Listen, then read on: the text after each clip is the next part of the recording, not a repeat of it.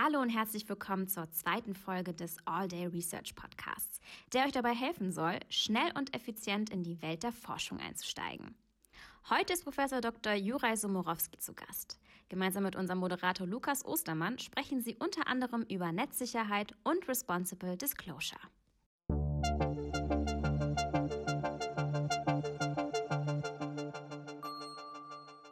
All Day Research Podcast. Dann auch von mir herzlich willkommen zur nächsten Ausgabe vom All Day Research Podcast. Mein Name ist Lukas Ostermann und heute geht es um das Thema Netzsicherheit und Responsible Disclosure. Und dazu spreche ich heute mit Professor Dr. Juraj Somorowski. Danke, dass du da bist. Hallo. Hallo, vielen Dank für die Einladung, Lukas. Ähm, Zunächst vielleicht mal ein bisschen über dich so. Wie bist du eigentlich an die Uni Paderborn gekommen? Wo hast du studiert und wie bist du vielleicht auch dann mit deinem Thema Netzsicherheit so das erste Mal in Kontakt gekommen? Vielleicht in deinem Studium oder hat sich das vielleicht erst später irgendwie ergeben? Ja, also wo, ich, wo kann ich anfangen? Also ich habe eigentlich, Bachelor habe ich in der Slowakei gemacht, wo ich normal Informatik studiert habe.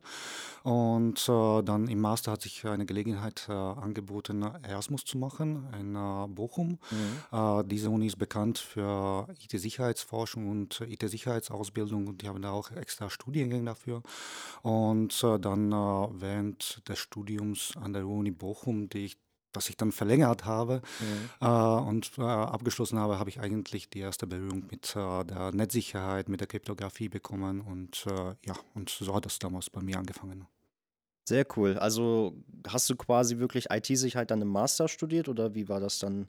Genau, genau. Also im Bachelor war das normal Informatik, da habe ich nur Grundlagen zur Kryptographie irgendwie gehabt. Das war ein ganz, ganz normales Studium. Äh, und äh, erst im Master hm, wurde mir dann klar, so wie wichtig IT-Sicherheit ist und was das alles bedeutet. Und äh, ja, dann habe ich den Abschluss in diese Richtung gemacht. Mhm. Und dann auch äh, deine Dissertation in dem Bereich. Vielleicht kannst du da zwei, drei Worte zu sagen. Mhm. Ja, also nachdem ich äh, mein Studium abgeschlossen habe, da wurde mir eigentlich angeboten, dass ich vielleicht äh, in dem Bereich auch promovieren kann, mhm. was äh, mich irgendwie sehr angelockt hat, weil mir gesagt wurde, dass ich da reisen kann und dass ich äh, ja, viel Spaß haben werde. Und so ist das auch gewesen. Also ich habe dann nach äh, meinem Masterabschluss habe ich dann promoviert und im Bereich von Damals XML und Web Service Security, wo ich äh, bestimmte Angriffe äh, gemacht habe auf äh, Mm, bestimmte Standards äh, im Bereich XML und Web Services und äh, ja, und das hat viel Spaß gemacht und äh, so bin ich dann in den Bereich noch tiefer reingekommen, kann man sagen. Mhm. Du hast gerade gesagt, das hat ja auch die Möglichkeit gegeben, ein bisschen zu reisen und ein bisschen rumzukommen. Ich habe mir ein bisschen deine Dissertation angeguckt und da ist mir eine lustige Sache aufgefallen. Ähm, du dankst zum Beispiel Leute auch, ähm, Leuten auch für die für, für, die, für die Situation, die ja auch in den USA passiert sind. Ähm, warst du während deiner Dissertation, als du die geschrieben hast, in den USA? Gab es da irgendwelche irgendwie Situationen, wo du vielleicht auch in den USA irgendwie daran weitergearbeitet hast? Oder?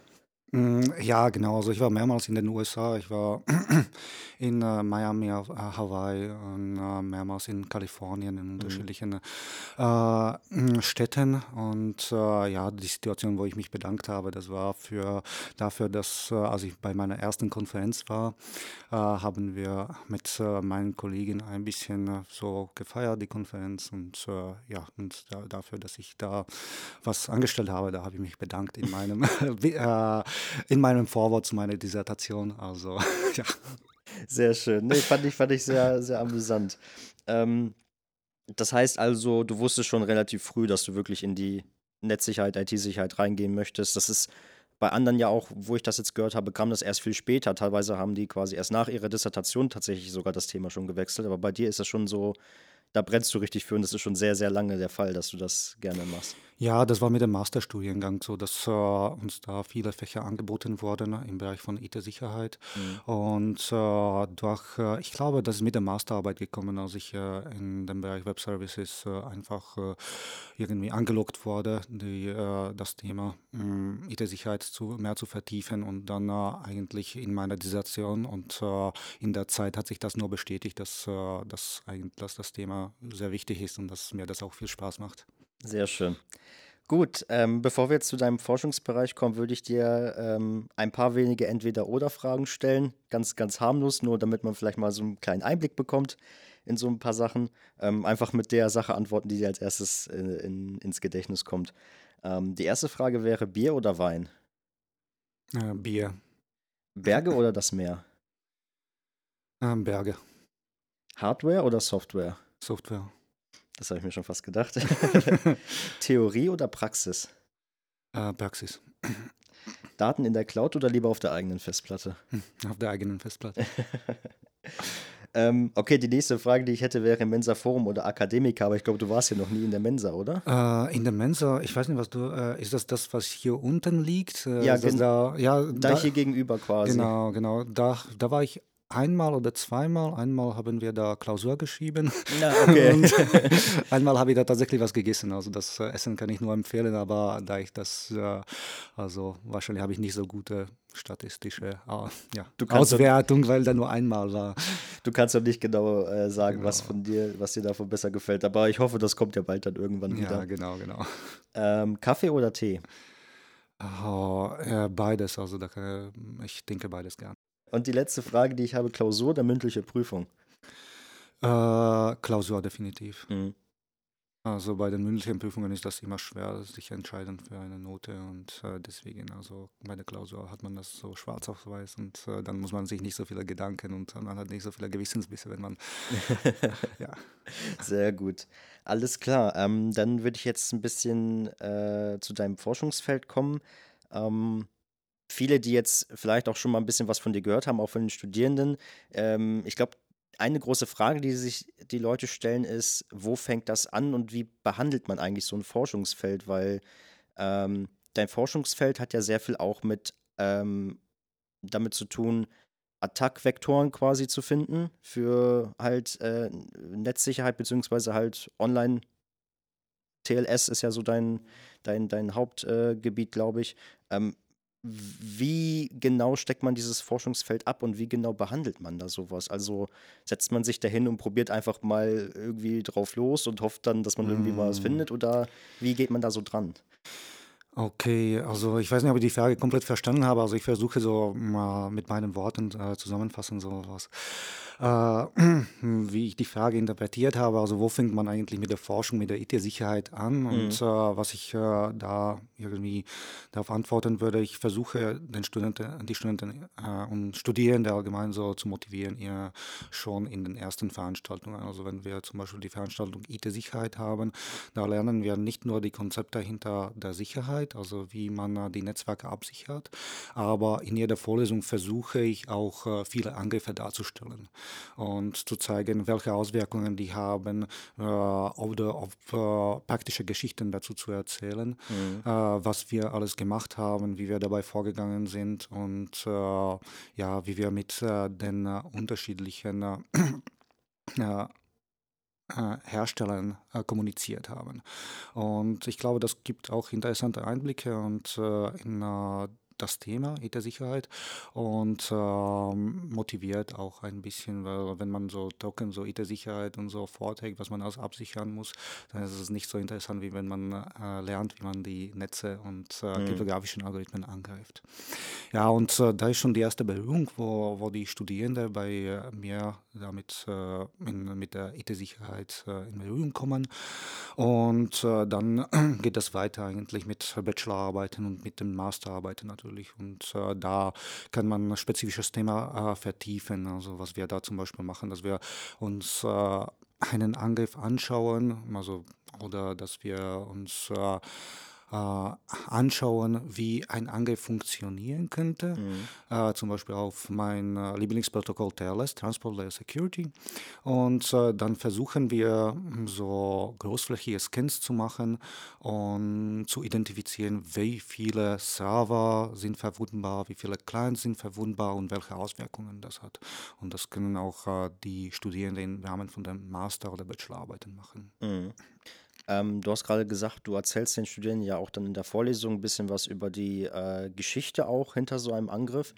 Ähm, gibt es so einen Angriff, wo du sagen würdest, das ist so mit das Größte, was du bisher quasi so gefunden hast? Und wenn ja, was ist die Geschichte dazu? Mhm. Ja, also es ist äh, schwer zu sagen. Also ich, wir hatten in den letzten äh, zehn Jahren schon einige interessante Angriffe auf, Mhm. äh, auf äh, TLS Web Services in meiner äh, Doktorarbeit. Und äh, also ich glaube, am äh, meisten oder am interessantesten finde ich die Geschichte zu dem Drone-Angriff. Das war 2016, äh, vor fünf Jahren, als wir den publiziert haben. Das war ein Angriff auf TLS und äh, TLS ist ein Verschlüsselungsprotokoll, der, mm, und das uns erlaubt, eigentlich die Webseiten zu sichern.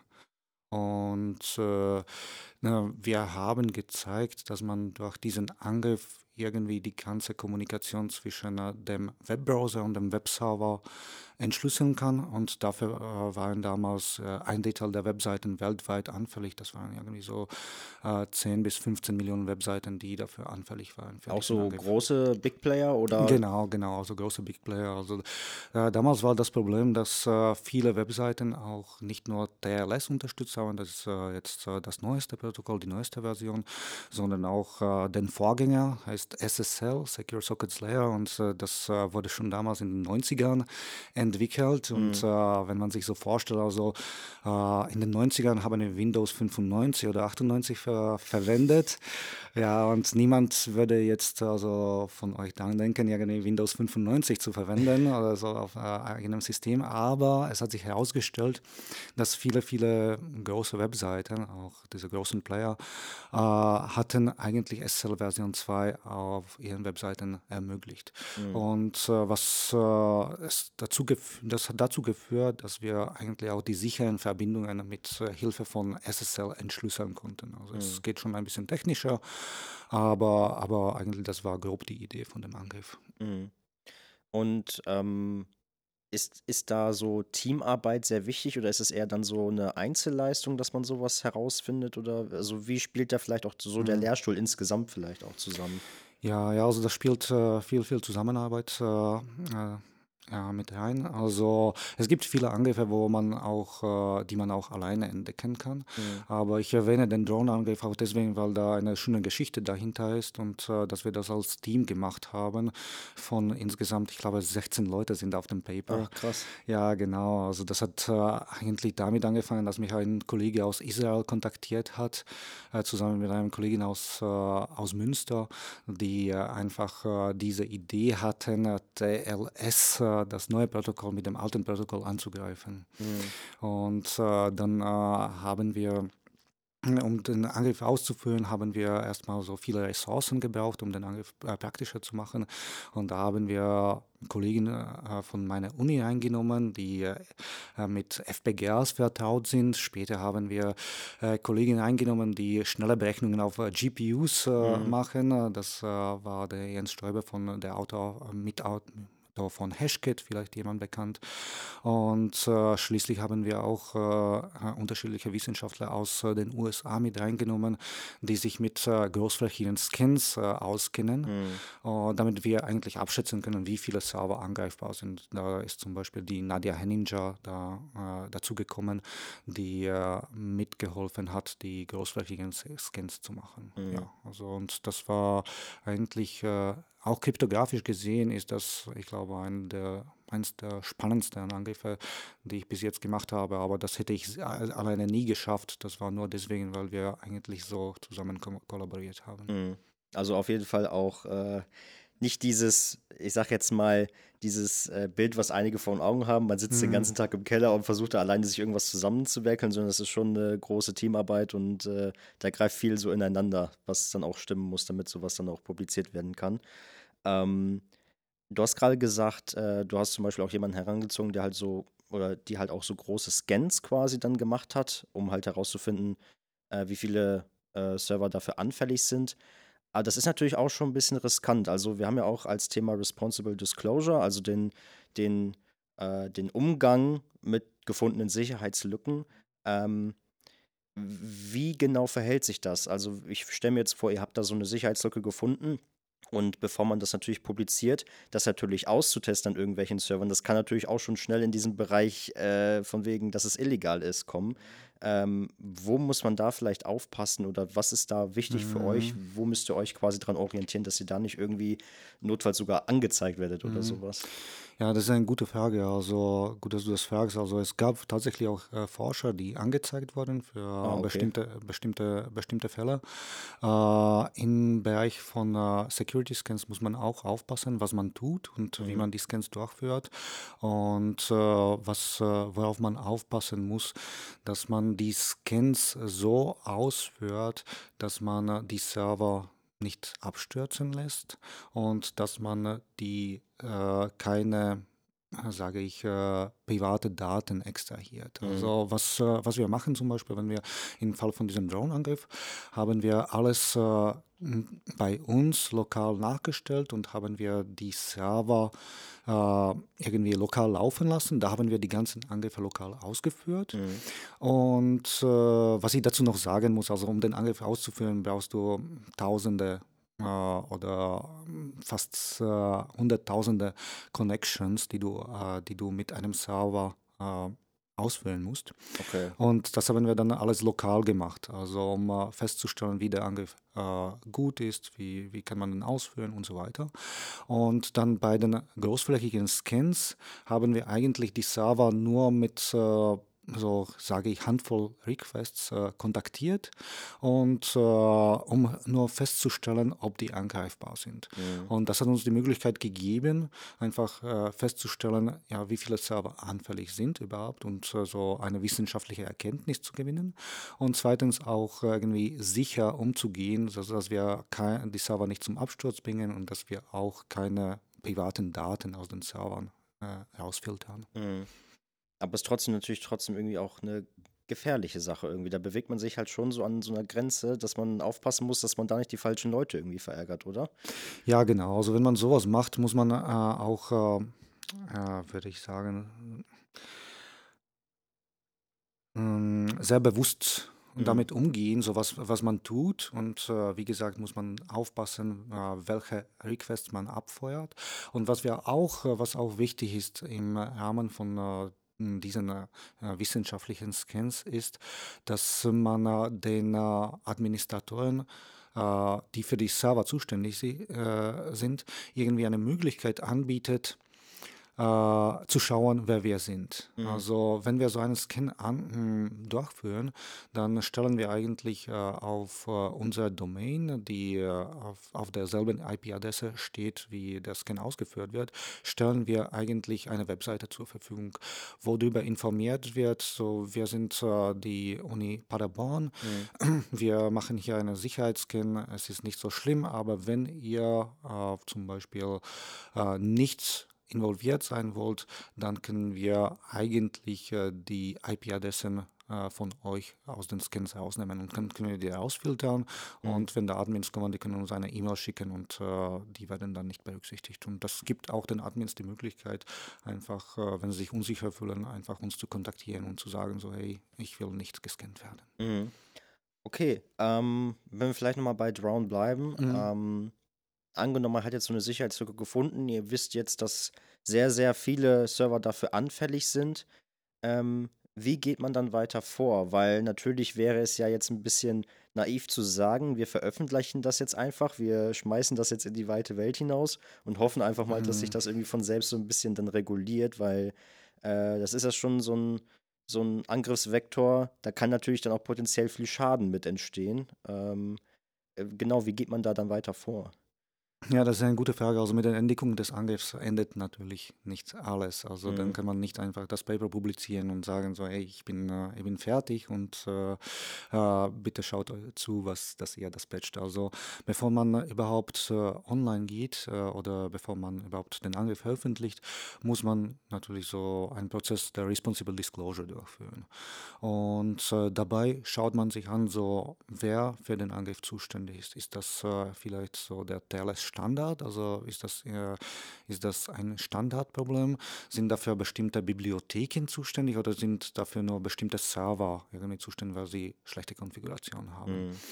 Also im äh, Fall von äh, Drone war das so, dass äh, glücklicher, unglücklicherweise oder für uns glücklicherweise eine mh, Bibliothek anfällig war, OpenSSL, die mhm. bei, ich würde sagen, 80 Prozent der Server eingesetzt wird. Da war ja auch mit äh, Heartbleed, war ja auch wegen OpenSSL, glaube ich, ne? Genau, genau, ja. das war auch diese Bibliothek, diese Bibliothek.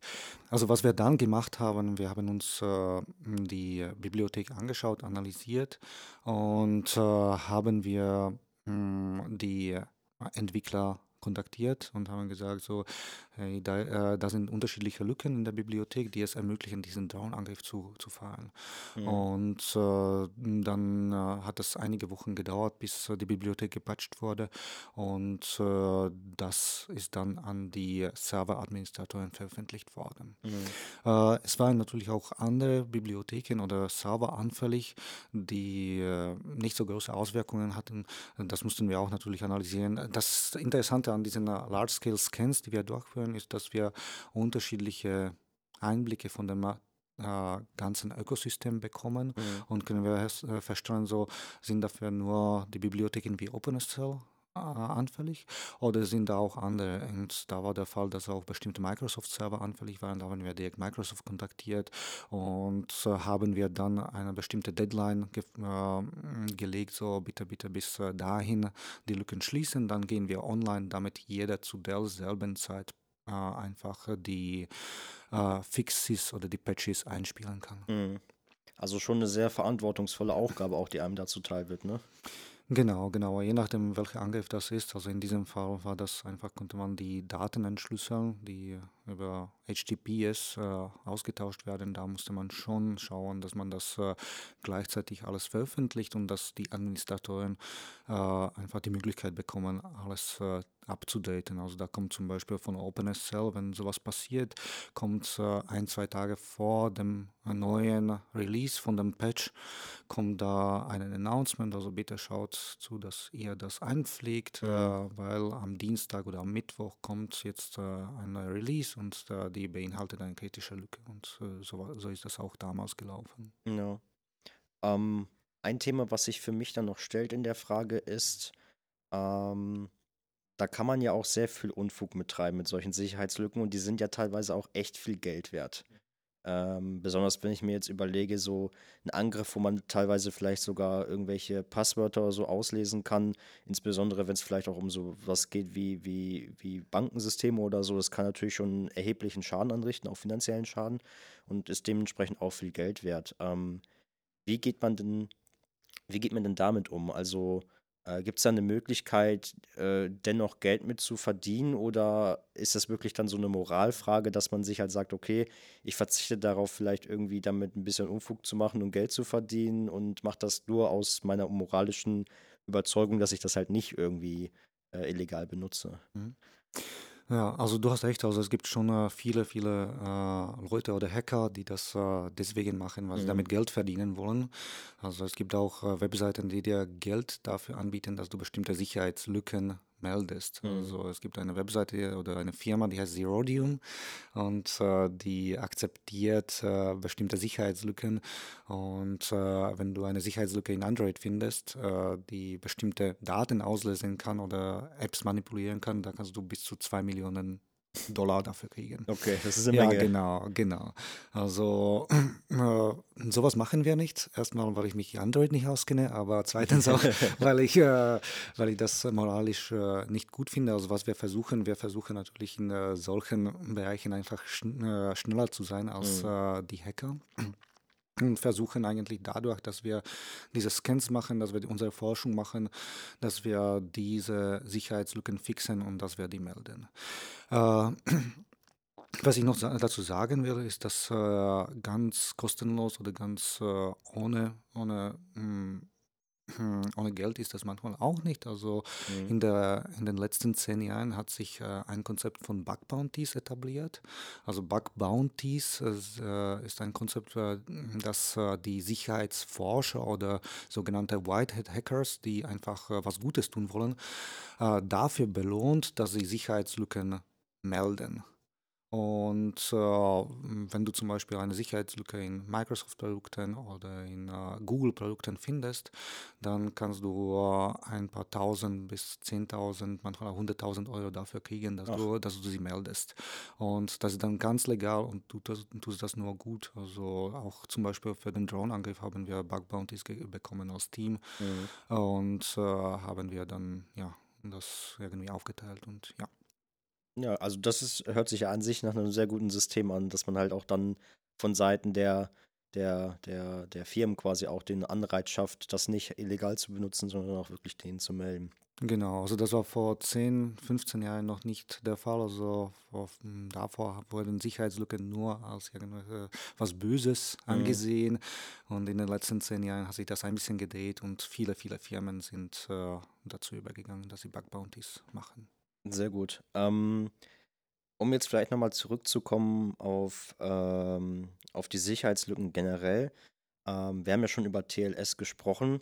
Ähm, kann man sagen, es gibt bestimmte Mechanismen, die generell sehr anfällig sind, oder ist das ein sehr, sehr breit gestreutes Feld? Also, wenn ich mir jetzt zum Beispiel, zum Beispiel vorstelle, ähm, es gab ja mal den ähm, Ihr habt ja zum Beispiel den, den Robot-Angriff, den habt ihr ja auch publiziert. Und der hat ja auch schon auf dem Bleichenbacher Angriff äh, quasi, ähm, äh, hat er quasi ähm, angedockt sozusagen an den Bleichenbacher Angriff. Ähm, sind das immer die ähnlichen Sachen oder die gleichen Sachen, die verwundbar sind? Oder ist das wirklich so, dass, es, dass man sagen kann, theoretisch kann alles angegriffen werden? Ja, das war, mm, also ich habe mich in den letzten Jahren mit TLS viel beschäftigt und auch äh, mit den Bleichenbacher angegriffen. Deswegen Mhm. äh, kommt das so rüber, als ob äh, äh, nur Bleichenbacher oder nur bestimmte Angriffe eigentlich anwendbar wären. Das ist jetzt äh, nicht der Fall. Das war eigentlich nur ein Zufall, dass ich das gemacht habe. Es gibt unterschiedliche Forscher auch im Bereich TLS, die Angriffe auf unterschiedliche kryptografische Mechanismen gemacht haben. Mhm. Äh, du hast schon den äh, Heartbleed-Angriff äh, erwähnt. Also na, dabei ging es äh, um äh, eine sogenannte Buffer Overread Vulnerability, wo bestimmte Speicher, äh, Speicher Zugriffe äh, nicht verhindert worden sind. Also das ist äh, nicht ein kryptografischer Angriff, das war so eher so systemsicherheitstechnischer Angriff. Mhm. Äh, was ich dazu sagen will, ist, ähm, dass äh, es jetzt so aussieht, äh, dass äh, nur TLS irgendwie angegriffen werden kann. Oder so entsteht vielleicht das Gefühl, wenn wir jetzt darüber reden. Mhm. TLS ist eigentlich sehr, sehr ähm, stark in den Fokus von den Forschern in den letzten zehn Jahren gekommen, weil das kann man sagen, dass äh, ich würde sagen, das wichtigste kryptografische Protokoll ist. Also mhm. es ist überall eingesetzt auf den Webseiten, es schützt unsere Daten und so weiter. Aber es gibt auch unterschiedliche Protokolle wie SSH oder IPsec äh, oder OpenVPN, äh, das wir eigentlich benutzen, wenn wir über, uns, äh, über unsere Uni äh, Zugänge bekommen wollen. Mhm. Ja, und äh, die sind auch potenziell anfällig, äh, aber ich würde sagen, dass die nicht so im Fokus der wissenschaftlichen Community standen in den letzten Jahren. Also es kann sein, dass da mehr kommt noch in den nächsten Jahren, wenn man die analysiert. Mhm. Also allgemein äh, kann man nicht sagen, dass ein Protokoll sicher und, oder unsicher ist als das andere. Mhm.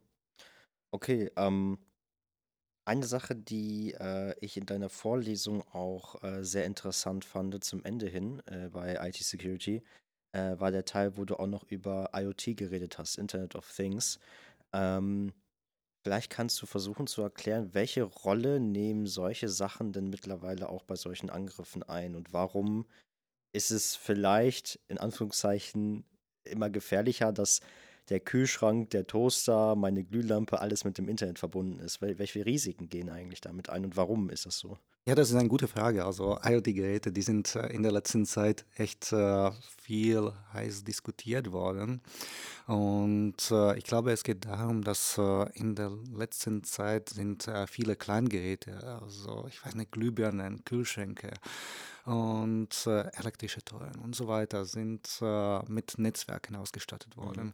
Das sind teilweise Geräte, die sehr klein sind und sehr wenig kosten. Und äh, wenn man die einmal installiert, dann will man die einfach nicht mehr sehen oder nicht mehr will man damit nichts zu tun haben. Und äh, deswegen äh, investiert man da auch nicht so viel Geld, dass die vielleicht äh, super sicher sind.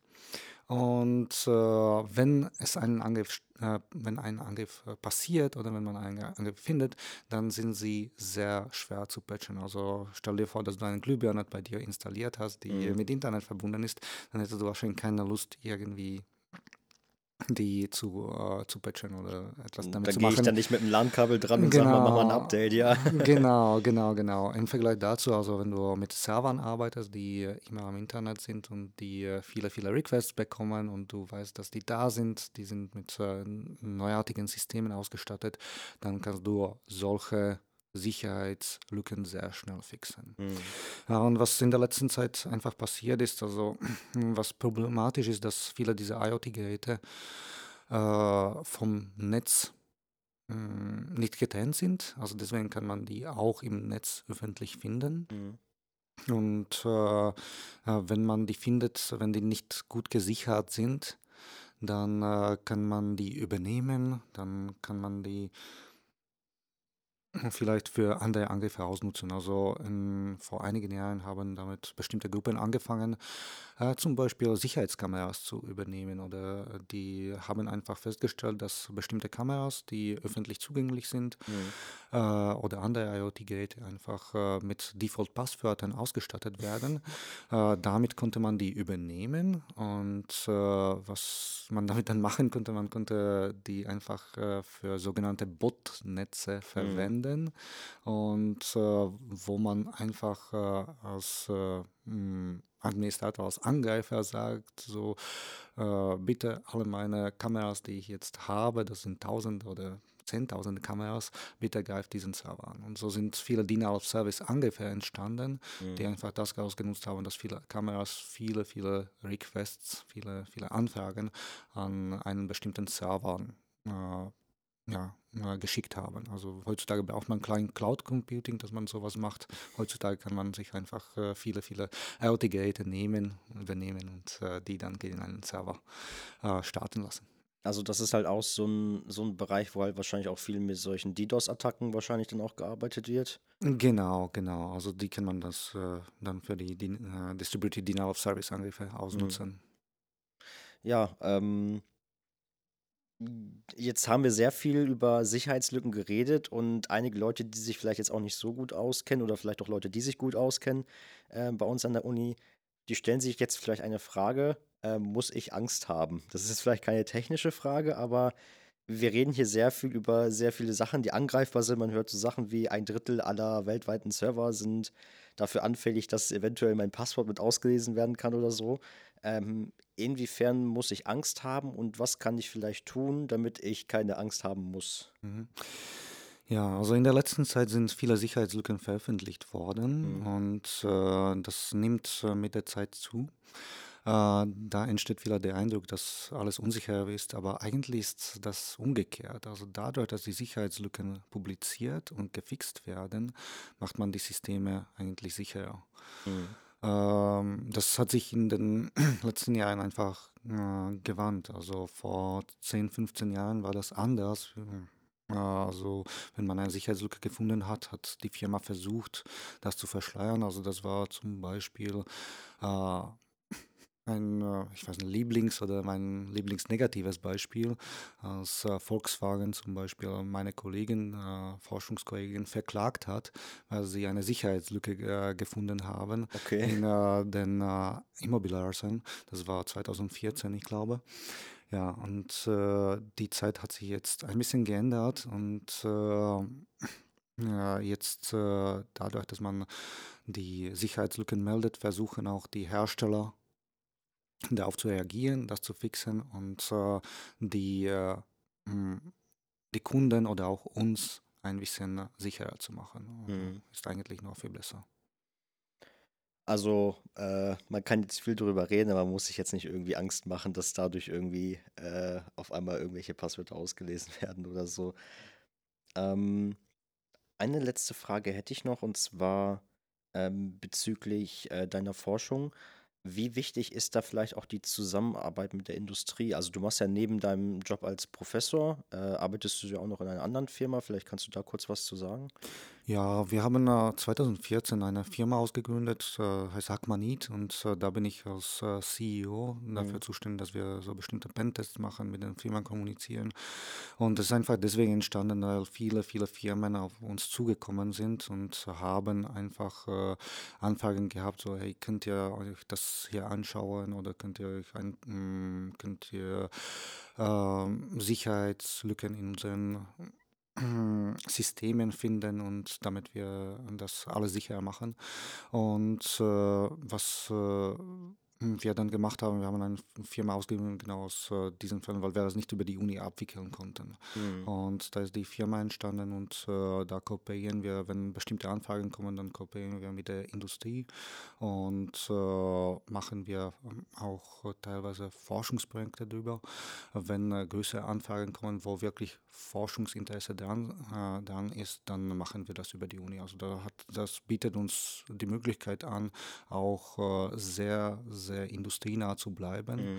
Mhm. Und äh, es geht Hand in Hand. Also äh, oft sind auch bestimmte Forschungsprojekte dadurch entstanden, die mit der Uni zusammen mm, wo wir über die Uni kooperiert haben, dadurch, dass wir Firmen, Firmenpartner über die Firma gewonnen haben. Also Mhm. das äh, finde ich auch wichtig, dass wir das äh, so machen und dass, äh, dass wir so mit der Industrie irgendwie in Verbindung bleiben. Also es ist auch schon ein bisschen so ein, so ein Mix quasi zwischen, ihr habt Kunden aus der Industrie, die gerne äh, sicherer sein wollen in diesen, in Bezug auf äh, Netzsicherheit und äh, natürlich auch die Forschung, die euch da so reinspielt. Das ist wahrscheinlich so ein, so ein Mix, so das eine gibt dem anderen was und so weiter. Genau, genau so ist das. Ja. Genau. Sehr gut. Ähm, ich hoffe, wir haben jetzt vielleicht ein paar Leute, die sich noch nicht so sehr damit auseinandergesetzt haben, vielleicht dazu bewegt, sich ein bisschen mehr damit auseinanderzusetzen oder das Interesse auch ein bisschen zu vergrößern.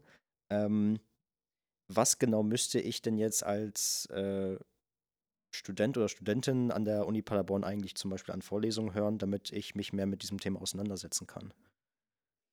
Ja, also äh, im Bereich, äh, im Bachelor ähm, biete ich äh, die Vorlesung IT-Sicherheit an, Mhm. wo wir die Grundlagen der IT-Sicherheit äh, vorstellen. Äh, ich bin aber nicht der Einzige, der sich mit äh, dem Bereich IT-Sicherheit äh, beschäftigt. Also zum Beispiel im Bereich von Kryptographie haben wir den Johannes Blümer, der sich mit den kryptografischen Protokollen beschäftigt Mhm. oder Eric Boden, der Secure Software Engineering anbietet Mhm. und zeigt, wie man sicheren Code entwickelt, schon bevor, dass man direkt während der Entwicklung alles sicherer macht. Ja, und äh, mh, im Master werden wir jetzt eine neue Focus Area etablieren, wo mh, explizit äh, IT-Sicherheit im Fokus steht. Okay. Und äh, da kommen diese Veranstaltungen wie zum Beispiel meine Veranstaltung Revolve Crypto Engineering oder Web Security äh, dazu. Oder es gibt äh, zwei Veranstaltungen von äh, Eric Boden oder von Johannes Blümer sind da einige Veranstaltungen inkludiert. Also man kann schon diese Focus Area, ich hoffe, dass äh, nächstes, übernächstes, im nächsten, übernächsten Semester studieren. Mhm. Das heißt, für diejenigen, die jetzt vielleicht in den nächsten zwei, drei Semester ihren Bachelorabschluss machen, dann Master machen möchten, ist es natürlich sehr interessant, ne? weil ähm, neben der Tatsache, sich da auch mehr mit auseinanderzusetzen, ist es natürlich auch von Vorteil, wenn man natürlich dann auch auf dem Zeugnis stehen hat, dass das der Schwerpunkt halt ist, ne? Und äh, dass man das auch als Referenz nutzen kann, denke ich mal. Genau, genau, das äh, ich denke sehr gut. Äh, was ich noch vergessen habe zu erwähnen, ist, dass wir jetzt äh, einen neuen Professor, eine neue Professorin wahrscheinlich haben werden demnächst, äh, Mhm. die äh, demnächst äh, die Universität, äh, die an die Universität kommen sollte. Und äh, das sollte auch im Bereich IT-Sicherheit sein. Also es, äh, dieser Bereich wird äh, demnächst auch noch ein bisschen gestärkt. Mhm. Da, also da tut sich schon relativ viel gerade hier, merke ich gerade. Also äh, du hattest ja vorhin auch gesagt am Anfang, ähm, dass in Bochum das halt auch ein großes Thema ist und äh, scheint ja in Paderborn dann auch ein immer größeres Thema zu werden. Ja, genau, es geht äh, schon die Richtung, dass äh, wir das mehr brauchen. Deswegen werden auch viele Studiengänge in diese Richtung etabliert. Mhm. Sehr gut, sehr gut. Da freue ich mich. Da werde ich auf jeden Fall auch ein bisschen was in meinem Master wahrscheinlich dann hören. Ähm, Genau, wenn es jetzt Leute gibt, die das alles gehört haben und die finden das super, super spannend und wollen gerne noch mehr machen, ähm, welchen, welche Möglichkeit habe ich vielleicht als Student oder Studentin, ähm, irgendwie auch in die Forschung mit reinzusteigen? Gibt es da Möglichkeiten, vielleicht bei dir mitzuarbeiten oder äh, generell in dem Bereich vielleicht irgendwie was zu machen? Ja, also natürlich sind das die äh, Bachelor- und Masterarbeiten, äh, Mhm. die äh, wir anbieten. Äh, wir bieten auch äh, Seminare in diesem Bereich an und äh, natürlich auch Projektgruppen, wo man im Master äh, zwei Semester lang in einer Gruppe von zehn Studierenden an einem bestimmten Thema arbeitet. Also äh, das Thema, was wir jetzt haben, ist äh, Large-Scale Scanning. Also wir machen äh, ein mm, Scanning von vielen Servern mit mm, einer Gruppe von zehn Studierenden, wo wir die Services und die Dienste auf, äh, an der Uni Paderborn etablieren und so dass wir äh, viele Server regelmäßig scannen können. Äh, was wir noch anbieten, ist Stellen an der in unserer Gruppe, die sich zum Beispiel damit beschäftigen, bestimmte Capture the Flags zu etablieren. Also was, äh, das habe ich nicht erwähnt in äh, meiner äh, bis jetzt. Also Capture the Flag äh, sind äh, bestimmte äh, bestimmte Wettbewerbe, Capture Mhm. the Flag Wettbewerbe, wo es darum geht, Flags zu sammeln. Und im Bereich von IT-Sicherheit sind diese Wettbewerbe sehr, sehr berühmt und äh, m, sehr beliebt. Und äh, wir versuchen das in auch unseren Vorlesungen zu etablieren. Und äh, Mhm. zum Beispiel haben wir da jetzt einen Studenten eingestellt, der sich äh, darum kümmert, dass äh, neue Capture the Flags äh, Challenges und äh, Wettbewerbe für die Studierenden äh, zur Verfügung gestellt werden während unseren Vorlesungen. Und äh, ja, der ist auch bei uns eingestellt. So ähnliche Stellen äh, können wir auch äh, so allgemein anbieten. Ja, ich glaube, da gibt es auf jeden Fall großes Potenzial und Mhm. äh, viel Möglichkeit, sich damit auseinanderzusetzen. Ähm, die allerletzte Frage, die ich jetzt noch hätte, äh, was machst du denn, wenn du jetzt gleich zu deinem Arbeitsplatz zurückkehrst? Kommt da schon das nächste Paper mit der nächsten Sicherheitslücke oder wie sieht so dein, dein Arbeitsalltag dann noch aus? Ja, also eigentlich ist das so, ja. Jetzt fahre ich mit dem Fahrrad na, äh, nach Hause und habe nächste Telco, wo wir ein Paper besprechen, wie wir bestimmte äh, Web-Security-Mechanismen umgehen können. Das wird jetzt geschrieben, also eigentlich zusammen mit unseren äh, Masterstudierenden, die Mhm. äh, an den äh, Themen gearbeitet haben. Und äh, ja, und äh, daraus wollen wir äh, jetzt ein schönes Paper basteln, das äh, zeigt, wie etwas unsicher ist und wie man alles sicherer machen kann. Ja. Alles klar, dann vielen Dank dir, Juraj, dass du heute da warst. Vielen Dank nochmal für die Einladung. Und ähm, ja, das war All Day Research, der Podcast des Instituts für Informatik an der Uni Paderborn. Ähm, ich bin Lukas Ostermann und wir sehen bzw. hören uns hoffentlich auch beim nächsten Mal wieder. Bis dann.